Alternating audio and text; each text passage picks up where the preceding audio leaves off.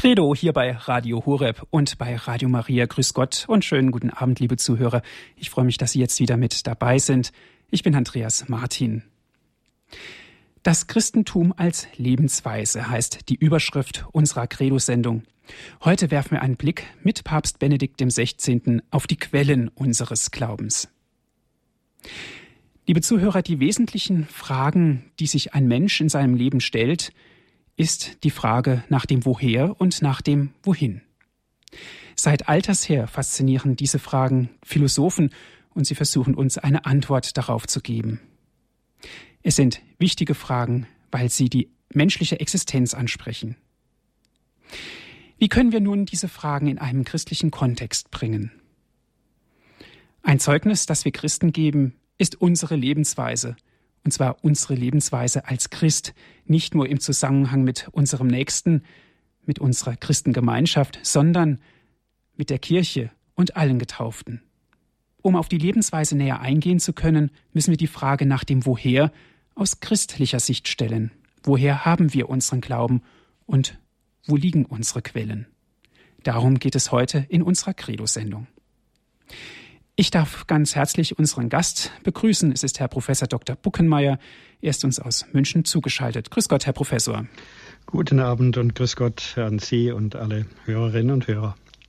Liebe Zuhörer, ich darf Herr Professor Buckenmeier vorstellen. Er ist Jahrgang 1959. Er studierte Theologie an der Albert-Ludwigs-Universität in Freiburg im Breisgau und an der Institut Catholique de Paris. 1985 war die Priesterweihe, 1990 wurde Professor Buckenmeier freigestellt als Priester zur Gemeinschaft der Priester im Dienst an den katholisch integrierten Gemeinden.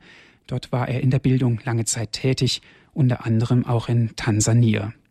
1995 war dann die Promotion an der Ludwigs-Maximilian-Universität in München mit dem Abschluss Summa Cum Laude. Und im Jahr 2008 war die Habilitation die Habilitationsschrift ging um das Thema Kirche vor Ort, Aspekte zur Verhältnisbestimmung von Universalkirche und Lokalkirche ausgehend von der Debatte zwischen Josef Ratzinger und Walter Kasper. Er ist Mitglied im neuen Schülerkreis von Josef Ratzinger Papst Benedikt. Darüber hinaus ist Professor Buckenmeier seit diesem Jahr Direktor am Lehrstuhl für Theologie des Volkes Gottes an der Päpstlichen Lateran-Universität in Rom.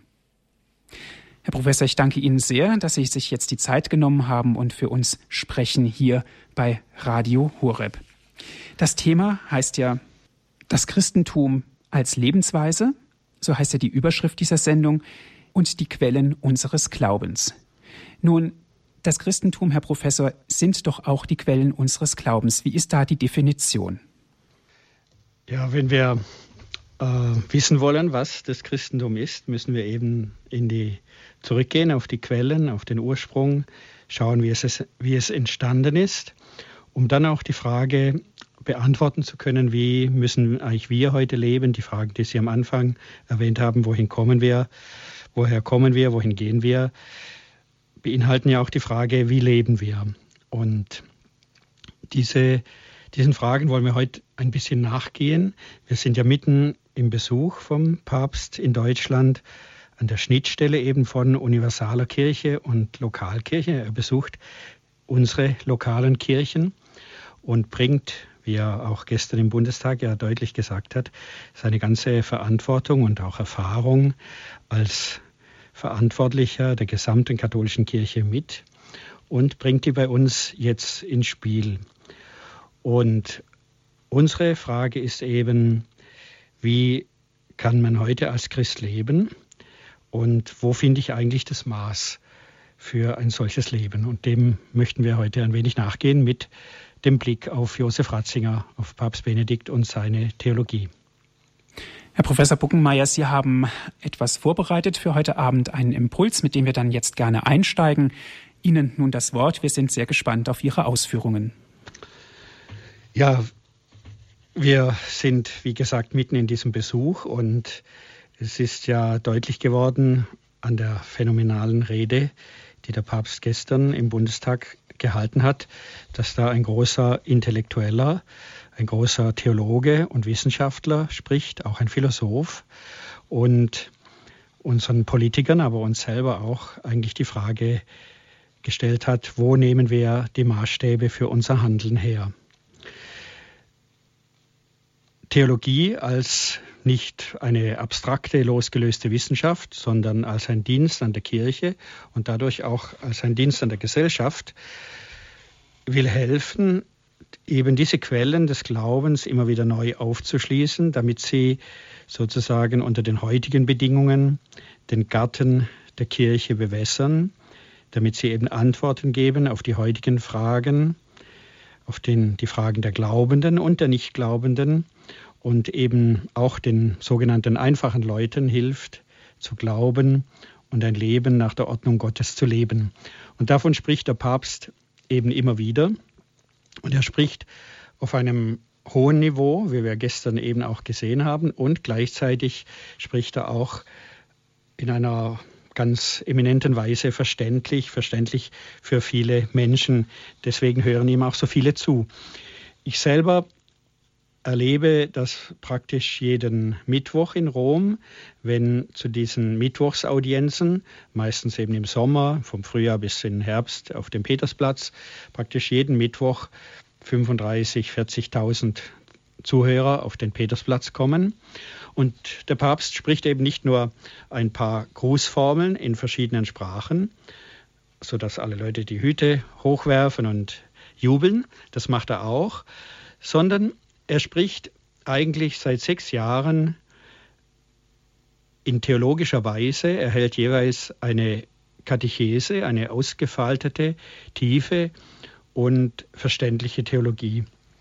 Und ich beobachte, dass eigentlich immer mehr Leute kommen, nicht nur praktisch mit Fotoapparaten oder um irgendein Souvenir mitzunehmen, sondern wirklich um ihm zuzuhören. Und so hat er praktisch mit 78 Jahren seit äh, seiner Wahl zum Papst noch einmal die Möglichkeit bekommen, könnte man sagen, regelmäßig Vorlesungen zu halten. Und diese Gelegenheiten nimmt er auch wahr. Nur jetzt ist eben sein Hörsaal viel größer, als er vor 40 Jahren war. Er ist eigentlich der größte Hörsaal, den Josef Ratzinger je hatte. Es sind nicht nur die Personen, die dann physisch anwesend sind, sondern seine Ansprachen, seine Theologie wird ja auch schriftlich verbreitet. Man kann sie nachhören, man kann sie nachlesen. Und ich glaube, es ist nicht nur so, dass man sagen kann, dass im Jahr 2005 ein großer Theologe Papst geworden ist, sondern dass man auch umgekehrt sagen kann, ein bisschen zugespitzt, dass der Papst noch mehr Theologe geworden ist, das Papstamt noch theologischer geworden ist, dass eben zunehmend sichtbar wird, dass Theologie immer zum Papstamt gehört hat, weil es zum Bischofsamt gehört.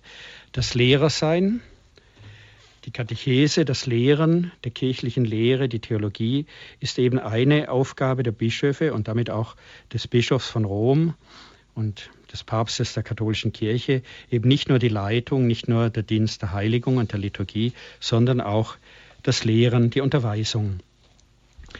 Die Frage ist eben, Sie haben das ja am Anfang auch ähm, eingeleitet, wie man heute eigentlich als Christ leben kann, wie die Kirche leben kann, wie sie gebaut sein muss, damit sie den Urkunden des Glaubens entspricht, damit sie dem Willen Gottes entspricht, seinem Plan mit der Welt. Und wenn wir jetzt den Besuch des Papstes in dieser Woche verfolgen, sehen wir natürlich, dass er unablässig konfrontiert wird mit Forderungen wie die Kirche sein soll oder wie sie reformiert werden soll, wie sie umgebaut werden soll. Und vielen Menschen, auch dem Papst, ist klar, dass die Kirche immer eine Reform braucht, dass sie immer wieder zurück muss zum Ursprung. Aber dazu muss man eben den Bauplan kennen, den ursprünglichen Bauplan.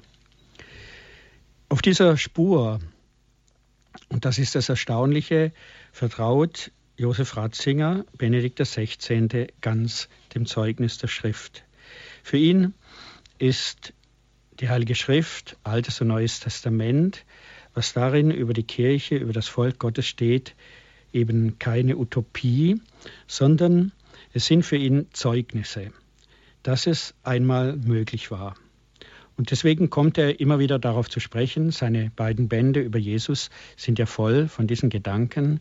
Er greift weit in die Zeugnisse, in die Dokumente des Glaubens zurück, in die Heilige Schrift. Dann spielen die Heiligen eine große Rolle, die Kirchenväter.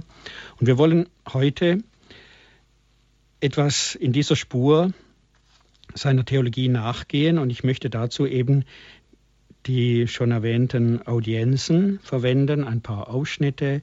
Dann hat er sich ja immer auch geäußert im Urlaub in den ersten Jahren, wenn er sich getroffen hat mit Priestern oder Seminaristen. Jedes Jahr gibt es eine Begegnung mit den Priestern, mit dem Klerus seiner eigenen Diözese in Rom. Es gibt Briefe und wenn wir Zeit haben, können wir auch noch etwas auf den vergangenen Tag schauen.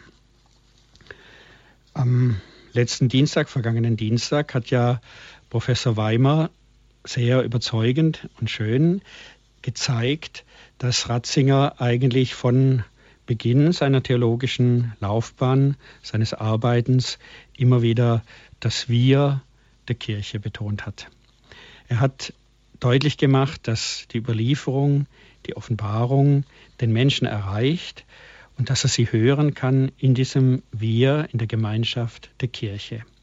Und deswegen ist die Kirche für Josef Ratzinger von seinem persönlichen Erleben her, aber auch von seiner theologischen Reflexion her gar nicht so sehr eine Institution, sondern sie ist vor allen Dingen eine Geschichte Gottes mit Personen.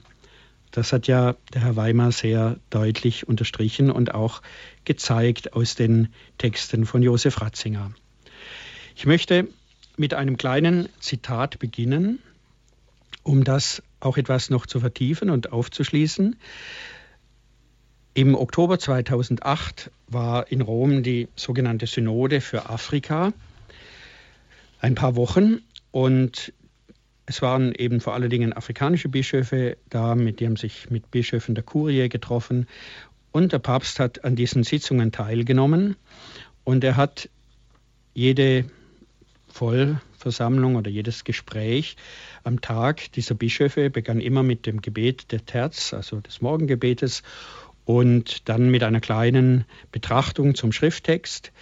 Und den ersten, die erste Betrachtung hat Benedikt XVI. selber gehalten. Das war am 5. Oktober 2008. Und er hat dann in, mitten in dieser kleinen Betrachtung von wenigen Minuten einen Satz gesagt, der für ihn als Professor eigentlich sehr überraschend ist und den, glaube ich, gar nicht so viele beobachtet haben. Aber mir ist dieser Satz jedenfalls sehr aufgefallen und im Gedächtnis geblieben. Der Papst sagte, bei, des, bei dieser ersten Generalkongregation der Synode, es ist wichtig, dass das Christentum keine Summe von Ideen ist, keine Philosophie oder Theologie, sondern ein Lebensstil. Er hat Italienisch gesprochen und hat für das Wort Lebensstil gesagt, un modo di vivere, also eine Art zu leben. Das überrascht, dass ein Theologe wie Josef Ratzinger eben sagt, Christentum ist keine Summe von Ideen, keine Philosophie oder Theologie, sondern eine Art zu leben. Aber für Josef Ratzinger ist eben das die Wahrheit. Die Theologie und auch die Philosophie sind nicht losgelöste Wissenschaften, sondern sie haben in der Kirche die Aufgabe, den Glaubenden ein Leben nach Gottes Willen ein Leben nach dem Evangelium aufzuschließen und zu ermöglichen. Der Papst spricht eben hier, wie ich gesagt habe, auch als ein Lehrer der Kirche. Und er selber kann ja persönlich auf ein ganzes langes Leben als Forscher und ein Leben mit diesen Texten zurückschauen. Und man merkt in vielen seiner Beiträge auch seinen ganz persönlichen Stil, den er in diesen Jahren ausgebildet hat und der sich eigentlich durch alle seine Arbeiten, durch seine Predigten bis hin in die äh, Enzykliken und andere Texte durchzieht. Und der Papst versteht eben das Bischofsamt und jetzt auch sein Amt als Papst wesentlich von dieser Lehre her vom Lehren. Und darum schreibt er auch theologische Briefe, an, zum Beispiel an die Bischöfe von Irland, zu den Fragen des Missbrauchs. Es ist eigentlich ein sehr äh, theologischer Brief gewesen. Er schreibt die Enzykliken und er füllt so sein Amt auch als theologischer Lehrer aus.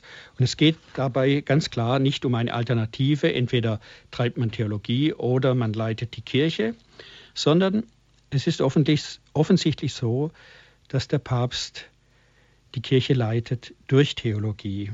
Das würde ich jedenfalls als eine These wagen.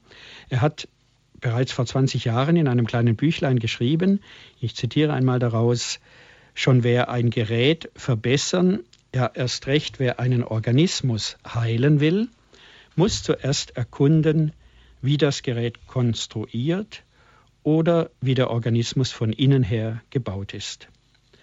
Und das ist eigentlich seine Aufgabe, so versteht er sein Tun, vieles von seinen Ansprachen, zu zeigen eben, wie dieser Organismus Kirche gebaut ist. Darum bemüht sich der Theologe sozusagen auf dem Papststuhl.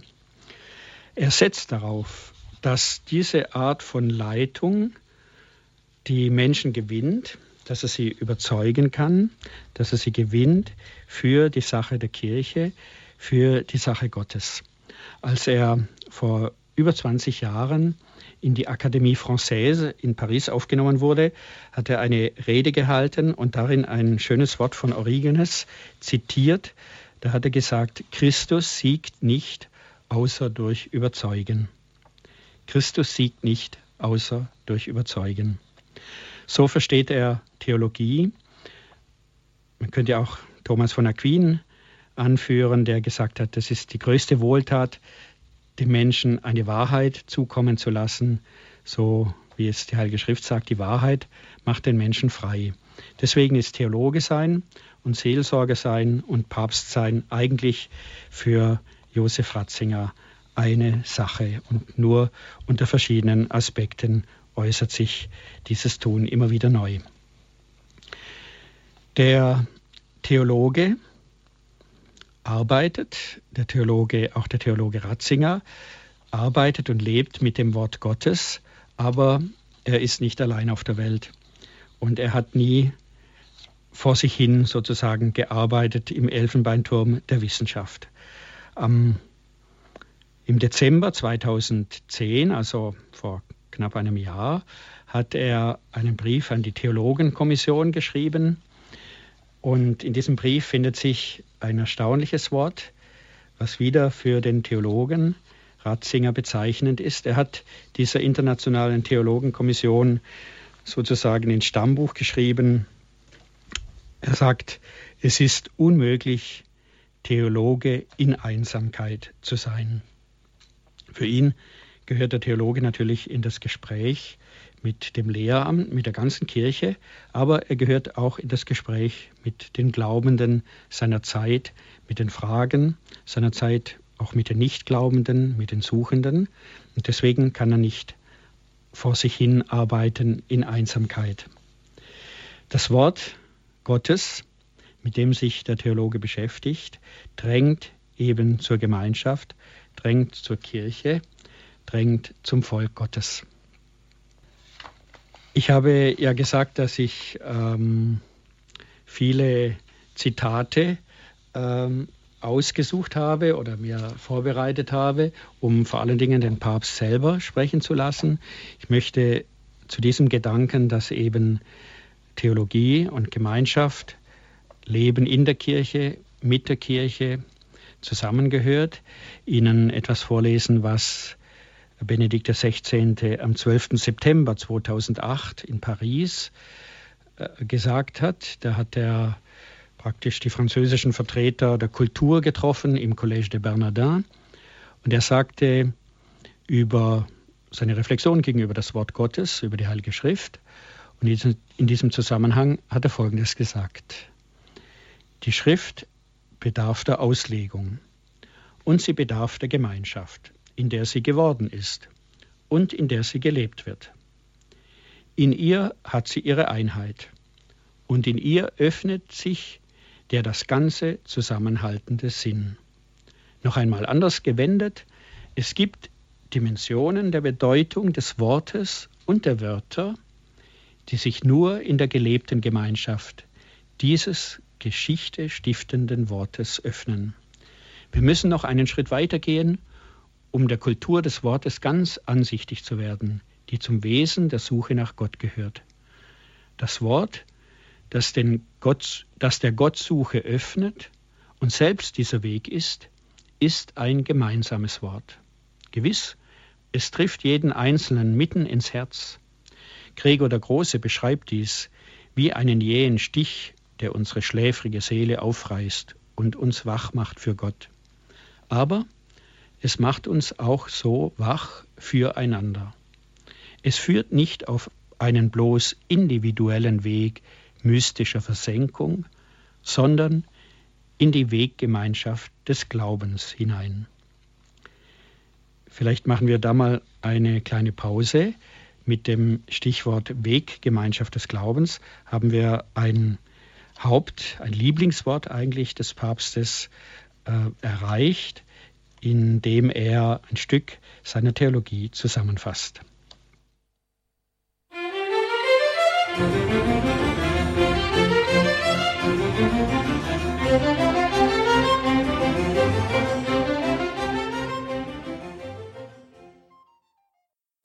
Sie haben eingeschaltet in der Sendung Credo hier bei Radio Horeb. Heute mit dem Thema Das Christentum als Lebensweise, ein Blick mit Papst Benedikt auf die Quellen unseres Glaubens. Wir sind verbunden mit Herrn Professor Dr. Buckenmeier, er ist uns aus München zugeschaltet. Ja, wir waren im bisherigen Durchgang bei dem Stichwort Weggemeinschaft des Glaubens angelangt. Ich habe heute einen Kommentar gelesen in einer Zeitung über die Bundestagsrede des Papstes von gestern und der Journalist hat geschrieben, die Stimme des Papstes ist so zart, dass man ihn ohne Mikrofon überhaupt nicht hören würde. Aber gleichzeitig hatte jedes Wort die Kraft eines Windsturmes gehabt.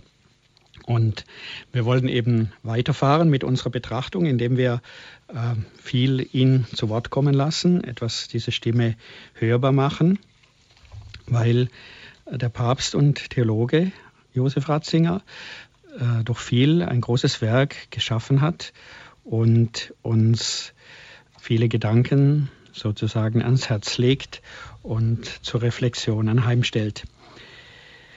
Er hat im Jahr 2010 ein Schreiben veröffentlicht, in dem er auf die Synode zurückblickt, die dem Wort Gottes gewidmet war.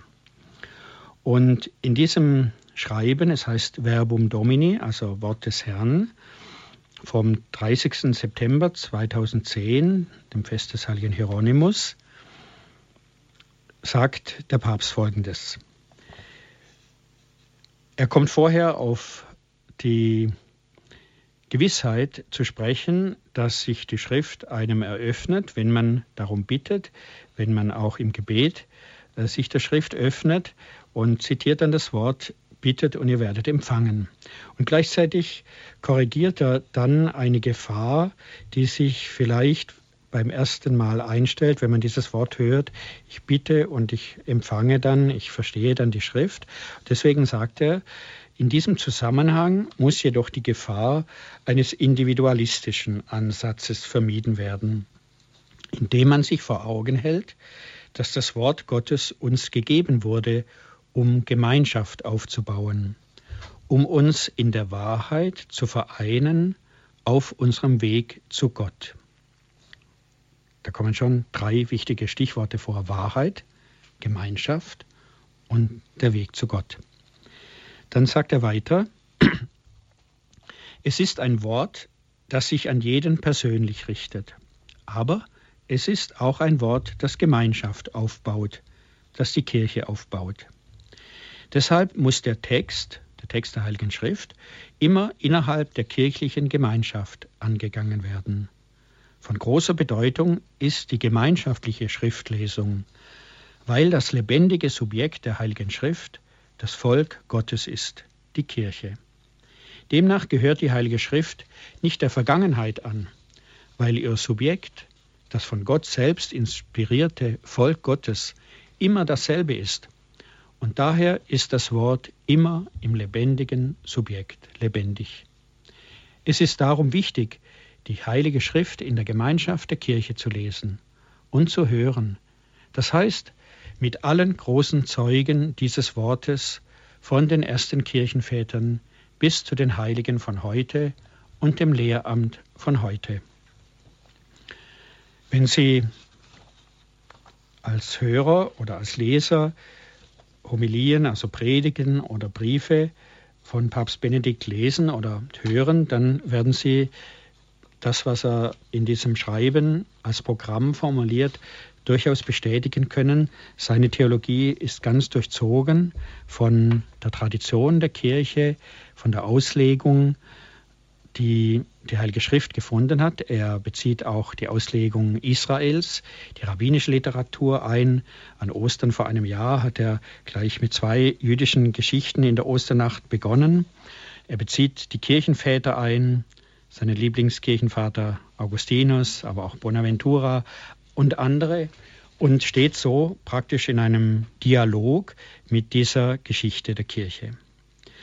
Sein Gedanke ist, dass eben die Kirche nicht auf eine Idee gebaut ist und nicht auf ein abstraktes Prinzip und nicht auf einen zeitlosen Mythos, sondern auf eine geschichtliche Person, auf Jesus von Nazareth. Und diese Aussage die Kirche ist gebaut auf die geschichtliche Person Jesu. Diese Aussage ist praktisch von derselben Art wie der Satz, den wir bereits zitiert hatten. Das Christentum ist ein Lebensstil. Das Entscheidende sind nicht die Institutionen, sondern sind Personen. Glaubwürdig sind eben nicht Papiere, sondern das Leben. Die Geschichte Gottes wird weitergetragen von Personen. Für die Getauften ist die Form, an der Kirche teilzunehmen, die persönliche Nachfolge Jesu. Am Schluss seines zweiten Bandes über Jesus von Nazareth hat Josef Ratzinger, Papst Benedikt, diese Sicht sehr scharf präzisiert.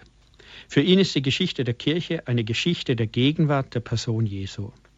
Jesus kommt in unsere Gegenwart. Unsere Zeit ist auf diese Art nicht eine leere Zwischenzeit zwischen dem ersten, dem geschichtlichen und dann dem endgültigen Kommen des Messias, sondern sie ist ein Teil der entscheidenden Endzeit. Eine, wie es in der Theologie heißt, eskatologische Zeit, aber eben in unserer Zeit. Die Gegenwart Jesu ereignet sich in den Sakramenten, besonders in der Eucharistie, im Wort Gottes und in den Ereignissen der Geschichte des eigenen, des gemeinschaftlichen Lebens. In besonderer Weise kommt Jesus in Personen der Heilsgeschichte. Papst Benedikt schreibt in seinem Jesusbuch, ich zitiere, es gibt aber auch epochale Weisen dieses Kommens. Das Wirken der beiden großen Gestalten Franziskus und Dominikus im 12. aufs 13. Jahrhundert war eine Weise, wie Christus neu in die Geschichte hereintrat neu sein Wort und seine Liebe zur Geltung brachte. Eine Weise, wie er seine Kirche erneuerte und die Geschichte auf sich zubewegte. Ähnliches können wir von den heiligen Gestalten des 16. Jahrhunderts sagen. Teresa von Avila, Johannes vom Kreuz, Ignatius von Loyola, Franz Xaver und andere bringen mit sich neue Einbrüche des Herrn in die verworrene und von ihm wegtreibende Geschichte ihres Jahrhunderts.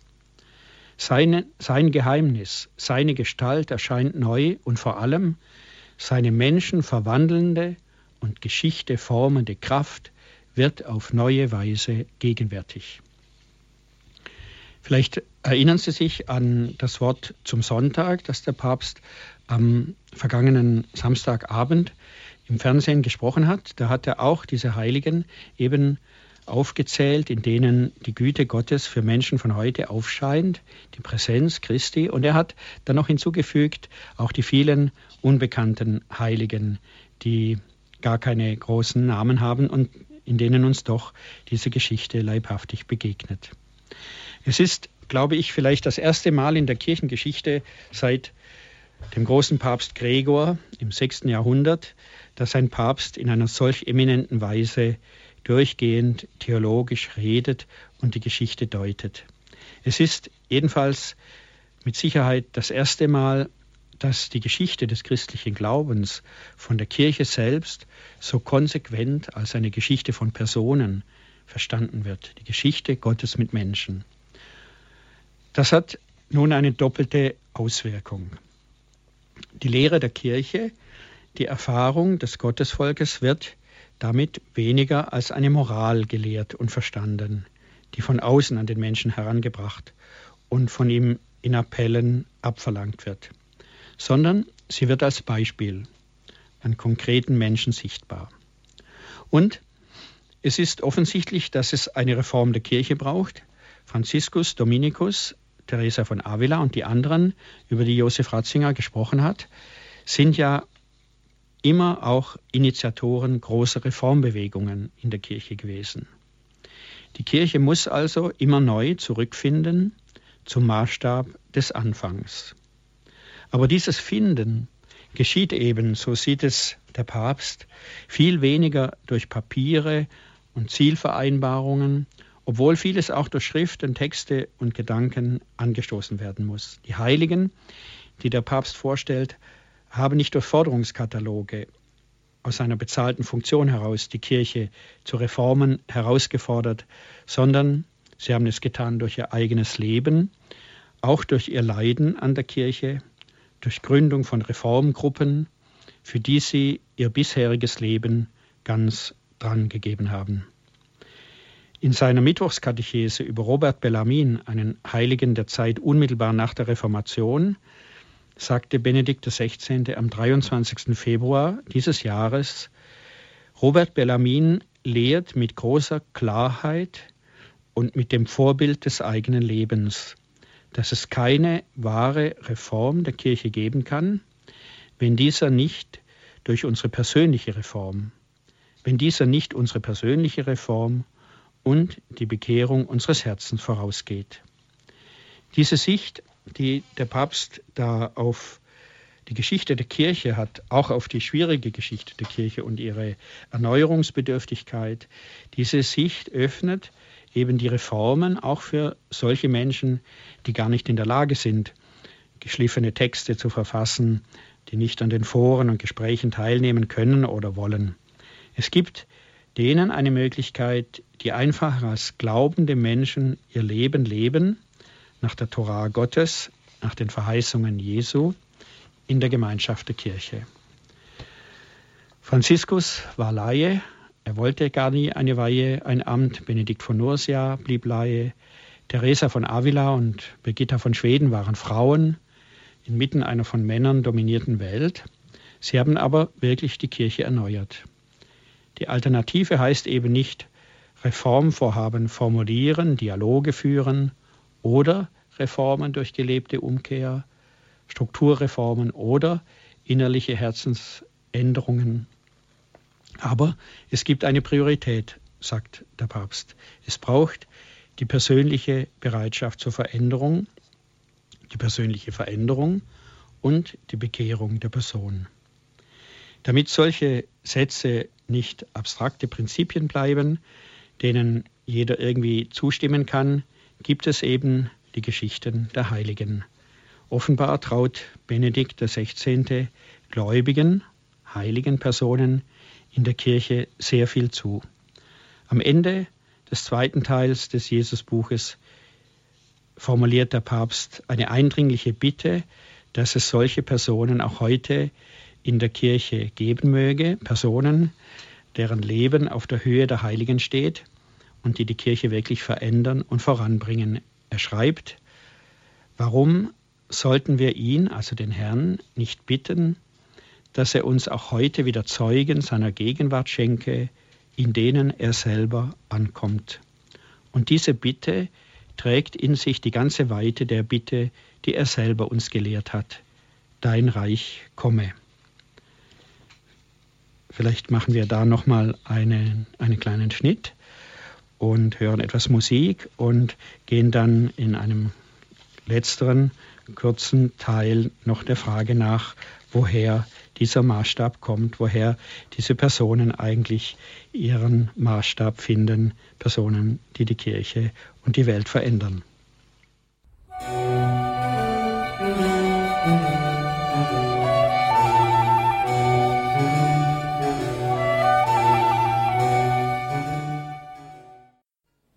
Das Christentum als Lebensweise, ein Blick mit Papst Benedikt dem 16. auf die Quellen des Glaubens.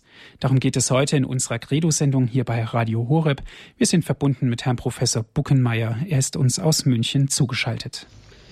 Ja, wir haben mit verschiedenen Texten von Josef Ratzinger und Papst Benedikt XVI. auf diese Qualität seiner Theologie geschaut, die die Geschichte der Kirche als eine Geschichte von Personen, als eine Geschichte Gottes mit Menschen sieht und versteht. Und zu diesem Moment der Personengeschichte kommt eben noch etwas Zweites hinzu, das Benedikt XVI. bei vielen Gelegenheiten auffallend stark betont hat.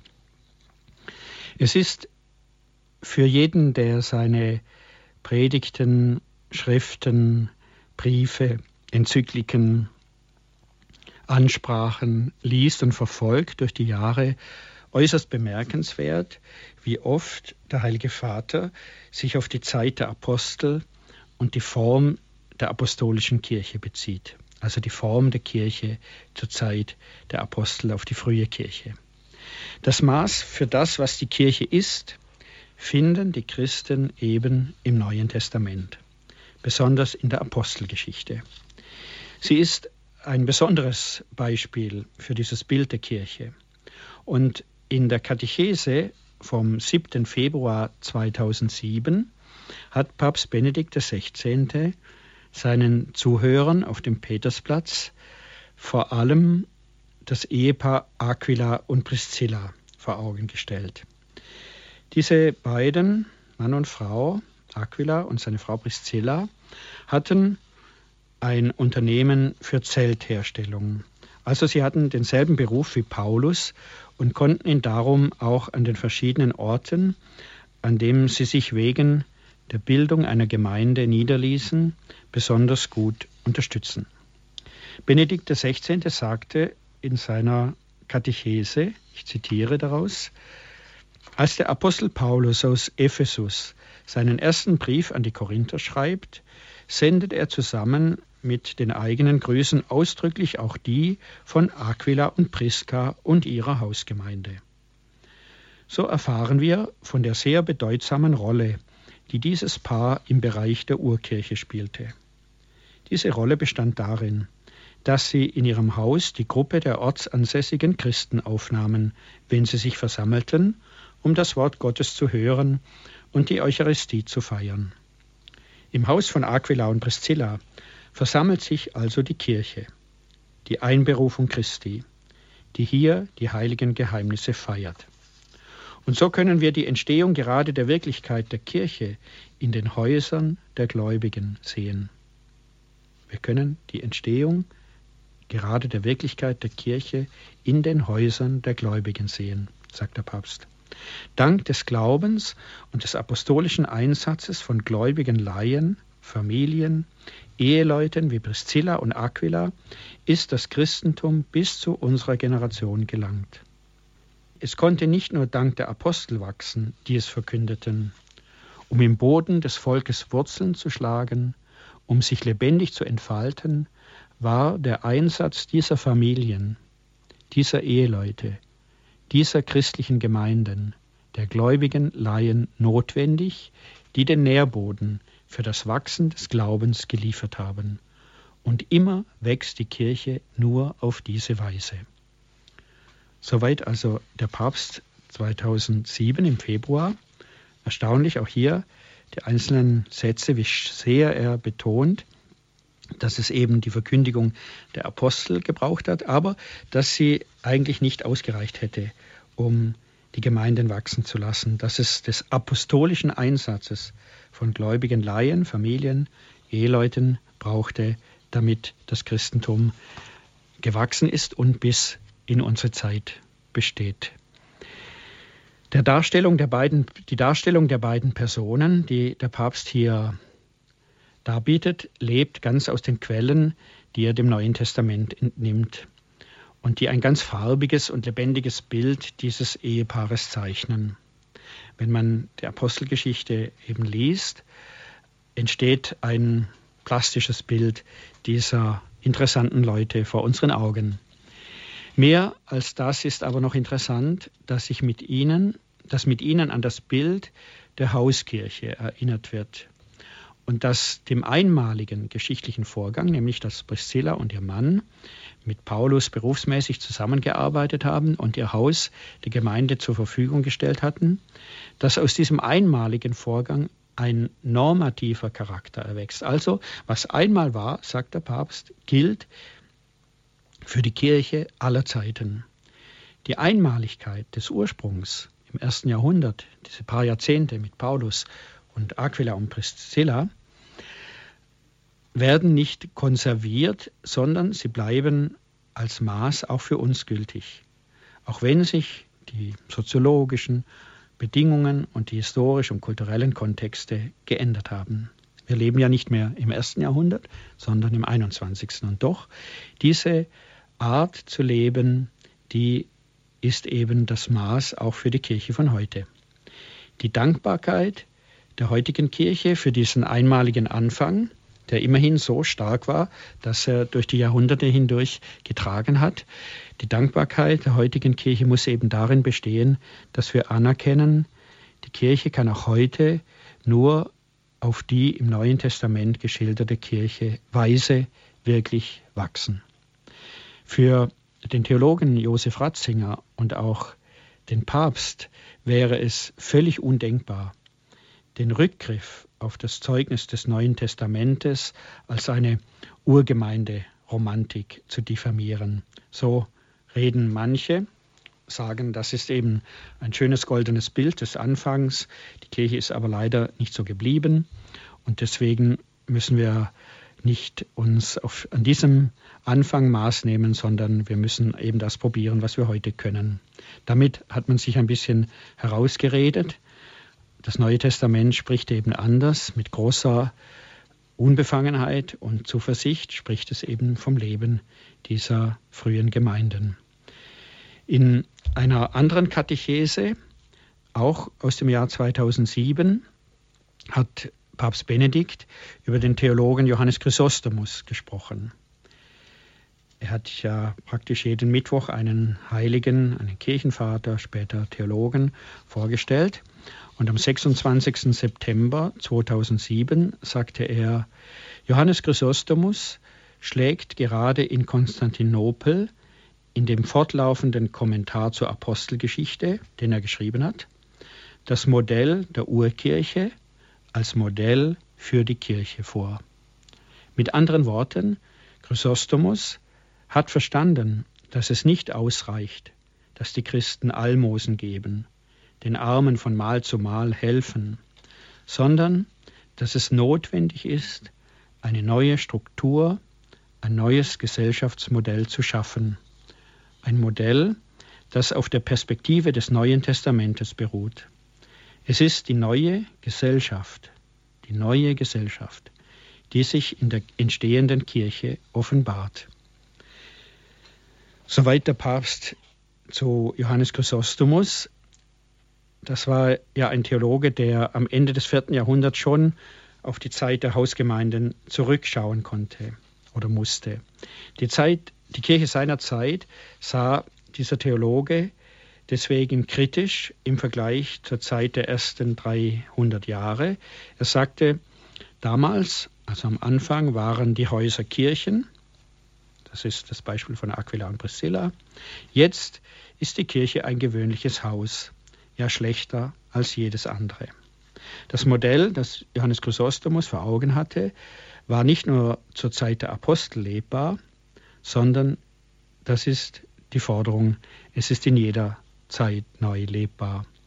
Und fast in allen großen Reformbewegungen durch alle Epochen in der Kirchengeschichte kehrt die Schilderung vom Leben der ersten Gemeinde in Jerusalem wieder.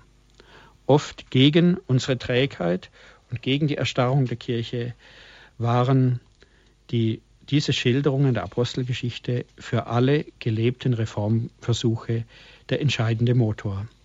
Deswegen, und damit möchte ich diesen Teil eigentlich beschließen, deswegen konnte der Papst auch bei einer Begegnung mit norditalienischen Priestern im Juli desselben Jahres, also 2007, wiederum sagen, es gibt keine einheitliche Welt mehr. Vor allem bei uns im Westen sind alle anderen Kontinente, die anderen Religionen, die anderen Arten, das menschliche Dasein zu leben, vertreten. Wir leben in einer ständigen Begegnung, die uns vielleicht der frühen Kirche ähnlich macht die sich in derselben Situation befand. Die Christen waren eine sehr kleine Minderheit, ein Senfkorn, das aber zu wachsen begann inmitten sehr unterschiedlicher Religionen und Lebensbedingungen. Wir müssen also das wieder lernen, was die Christen der ersten Generationen gelebt haben. Diese Aussage von Papst Benedikt war eine Antwort. Er hat in seinem Urlaub in den ersten Jahren eben diese Angewohnheit gehabt, dass er in Südtirol war und dann oder im Austertal und dann jeweils Priester eingeladen hat zu einer Begegnung und jeder konnte ihm eine Frage stellen, wie es ihm gerade kam. Und er hat auf alle Fragen geantwortet. Und ein Priester hat eben nach dieser heutigen sehr komplexen Welt gefragt. Und das war seine Antwort. Er hat unsere Situation zurückgebunden an die Situation des Anfangs und hat diesem Priester eben als Maßgabe mitgegeben und damit auch uns als Maßgabe mitgegeben. Wir müssen wieder lernen, was die Christen der ersten Generationen gelebt haben. Damit möchte ich einmal schließen, diese Gedanken zu Christentum als Lebensweise, wie sie uns durch die vielen Jahre hindurch Papst Benedikt auch präsentiert hat. Herzlichen Dank, Herr Professor Buckenmeier, für Ihren Vortrag. Herr Professor Buckenmeier, Sie haben gesagt, ich dass, die, dass wir uns auf die Wurzeln wieder besinnen sollten und daraus neue Kraft für das Christentum schöpfen, übertragungsgemäß ausgedrückt. Nun leben wir ja in einer Zeit, die sehr hoch technisiert ist, in der wirklich die Zeit eine wesentliche Rolle spielt, nämlich sie rast rasant voran. Ist denn da jetzt ganz kritisch ausgesprochen wirklich Platz für das Christentum oder befinden wir uns da in einer Minderheit? Ja, ich glaube, wir befinden uns nicht in einer Minderheit, weil die Zeit schnell läuft. Ähm, für Paulus ist die Zeit auch schnell gelaufen. Er hat geschrieben, kauft die Zeit aus. Er hat eben gewusst, welche Aufgabe auf ihm lastet und deswegen war für ihn die Zeit eigentlich auch knapp. Aber er hat die Zeit genützt. Er ist nicht wie ein ähm, Missionstourist durch die Gegend gerast, sondern er hat an Orten gelebt, zwei, drei Jahre in Korinth, in Ephesus, hat dort eben Gemeinden aufgebaut. Und ich glaube, diese Art, Christ zu sein, ist eigentlich in jedem Zeitverständnis möglich, auch in unserer Zeit. Unsere Zeit ist zwar schnell, sie hat aber auch natürlich äh, viele Möglichkeiten, mit der Zeit umzugehen. Sie bietet uns wahnsinnig viele technische Möglichkeiten, hier den Rundfunk, Radio, aber auch Internet, E-Mails. Wir können eben auch diese Theologien, aus denen ich zitiert habe, die können Sie heute nachlesen. Das haben frühere Generationen vor uns nicht gekonnt. Was Leo der 13. geschrieben hat, das hat man Wochen später vielleicht in Deutschland in einer Zeitung nachlesen können. Heute sehen Sie es am Fernsehen oder lesen Sie es im Internet oder lesen Sie es in einer Zeitung oder hören Sie es in Radio Horeb. Und ähm, insofern sind wir eigentlich privilegiert und es kommt nur darauf an, dass wir die Dinge richtig benutzen und dass wir dieses Ziel nicht aus den Augen verlieren, eben die Gemeinschaft des Glaubens zu bilden, die uns trägt und die der einzige Ort ist, an dem wir die Gebote Gottes beachten, lernen und so gut es geht auch befolgen können. Mhm. Herr Professor Buckenmeier, einen ersten Anrufer habe ich in der Leitung. Es ist Herr Zensus. Guten Abend. Guten Abend. Herr Zensus, Im Vortrag wurde gesagt, Franziskus sei Laie gewesen. Er war Diakon, damit er predigen durfte. Ja, okay. Nachzulesen in Bielmeier Tüchle Band 2. Ja, sehr gut. Dankeschön für Ihren genau. Beitrag, Herr Zensus. Alles Gute. Ja. Dankeschön. Klar, da geht es nicht jetzt um die Frage ähm, Laie oder nicht Laie letztlich, sondern es geht natürlich darum, dass er kein Amt wollte und dass er äh, nicht glaubte, dass er mit irgendwelchen Vollmachten oder mit einfach mit einer Karriere oder mit einem Sprung sozusagen die Kirche äh, reformieren konnte, sondern er hat es mit seinem äh, eigenen Leben gemacht. Das war der entscheidende Punkt. Mhm. Herr Professor, Sie haben zitiert, der Heilige Vater, für ihn ist die Kirche keine Institution, sondern Geschichte Gottes mit Personen. Das ist natürlich ein Satz, den man nicht so einfach verdaut. Mir stellt sich die Frage, wie ist es denn mit der Weggemeinschaft des Glaubens und zwar mit den Menschen, die vielleicht den Glauben nicht kennen? Ja, ähm, Weggemeinschaft des Glaubens und Geschichte von Personen oder Gottes mit Personen und Institutionen sind nicht Gegensätze zueinander. Wenn wir sagen, es ist eine Geschichte Gottes mit den Menschen, dann ist eben im Lauf dieser Geschichte auch deutlich, dass sie sich immer in konkreten Formen ändert. Es gibt ein, anderes Wort von Papst Benedikt oder von Josef Ratzinger noch als Kardinal, der gesagt hat, die Liebe braucht das Recht, also die ähm, sozusagen die Liebesgemeinschaft braucht auch Strukturen. Der Mensch braucht Strukturen und deswegen ist die Kirche auch natürlich auch eine Institution, aber es ist nicht äh, ihr innerster Kern, dass sie eine Institution ist, sondern sie ist ein Organismus. Und zu diesem Organismus gehören eben viele Menschen und es gibt ganz verschiedene Arten der Zugehörigkeit. Äh, die großen Heiligen und die großen Kirchenlehrer haben immer gewusst, dass auch die Juden, das Volk Gottes, auch zu diesem Volk dazugehört, auch die Personen, die vor Christus gelebt haben. Also es gibt eine, es gibt verschiedene, verschiedene Weisen des sich Hinordnens auf dieses Volk. Und letztlich ist es die Frage an diejenigen, die in dieser Kirche leben, ob sie ihren Mitmenschen die nicht dazu gehören, die das kritisch betrachten oder die weggegangen sind, ob sie denen eine Brücke bauen, damit sie das sehen können, was Gott mit der Kirche in der Welt will. Das ist eigentlich die entscheidende Frage. Das ist mhm. unsere Aufgabe. Herr Professor, die Kirche wandelt sich, wir haben darüber gesprochen.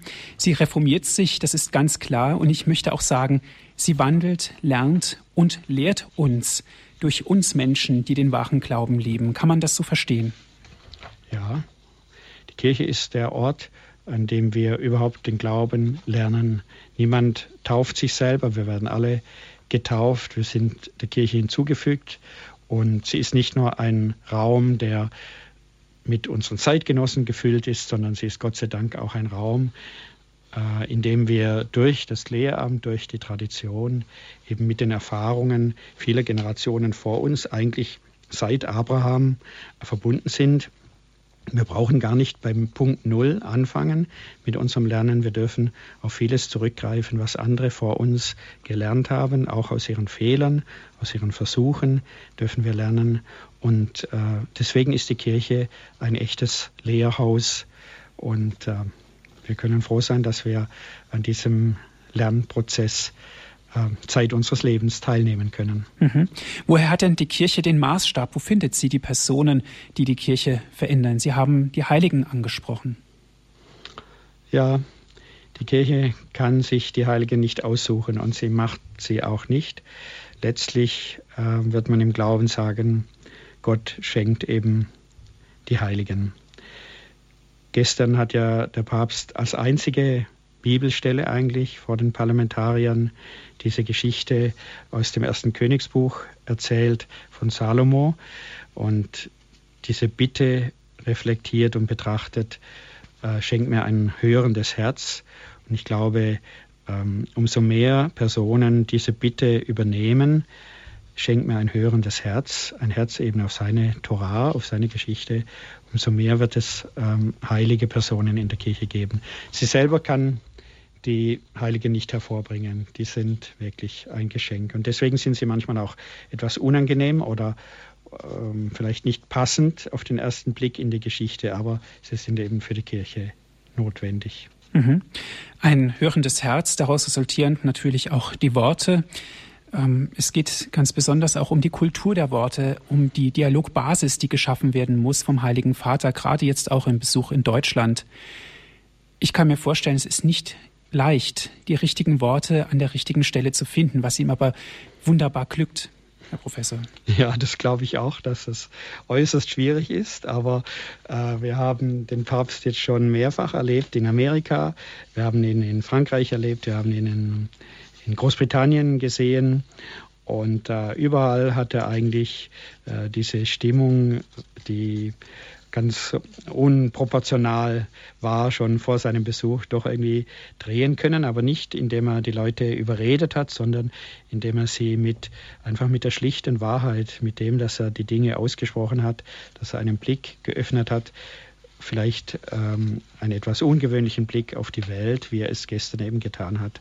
Da konnte er doch eigentlich solche Herzen erreichen und in einen Dialog eintreten, vor allen Dingen mit Menschen, die eigentlich zuerst einmal nicht auf sein Wort hören oder auch gar nicht auf sein Wort warten. Und das ist eine große äh, Gabe, eine große Gnade, dass er diese Fähigkeit hat, Skeptiker und Glaubende zugleich äh, ins Herz zu sprechen. Mhm. Ich glaube aber, ein ganz wesentliches Beispiel ist, dass der Papst eben das auch vorlebt, was er spricht.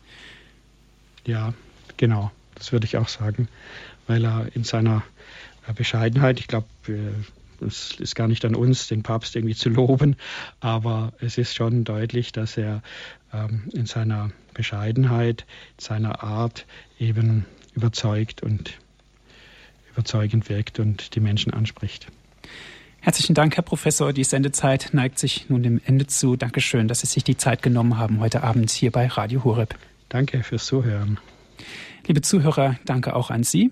Wenn Sie gerne diese Sendung noch einmal hören möchten, bestellen Sie sich einen CD-Mitschnitt. Rufen Sie an unseren CD-Dienst unter folgender Telefonnummer 08323 9675120 und wenn Sie von außerhalb Deutschlands anrufen 0049 vorwählen, dann weiter mit der 8323 9675120. Gerne schicken wir Ihnen kostenlos eine CD zu.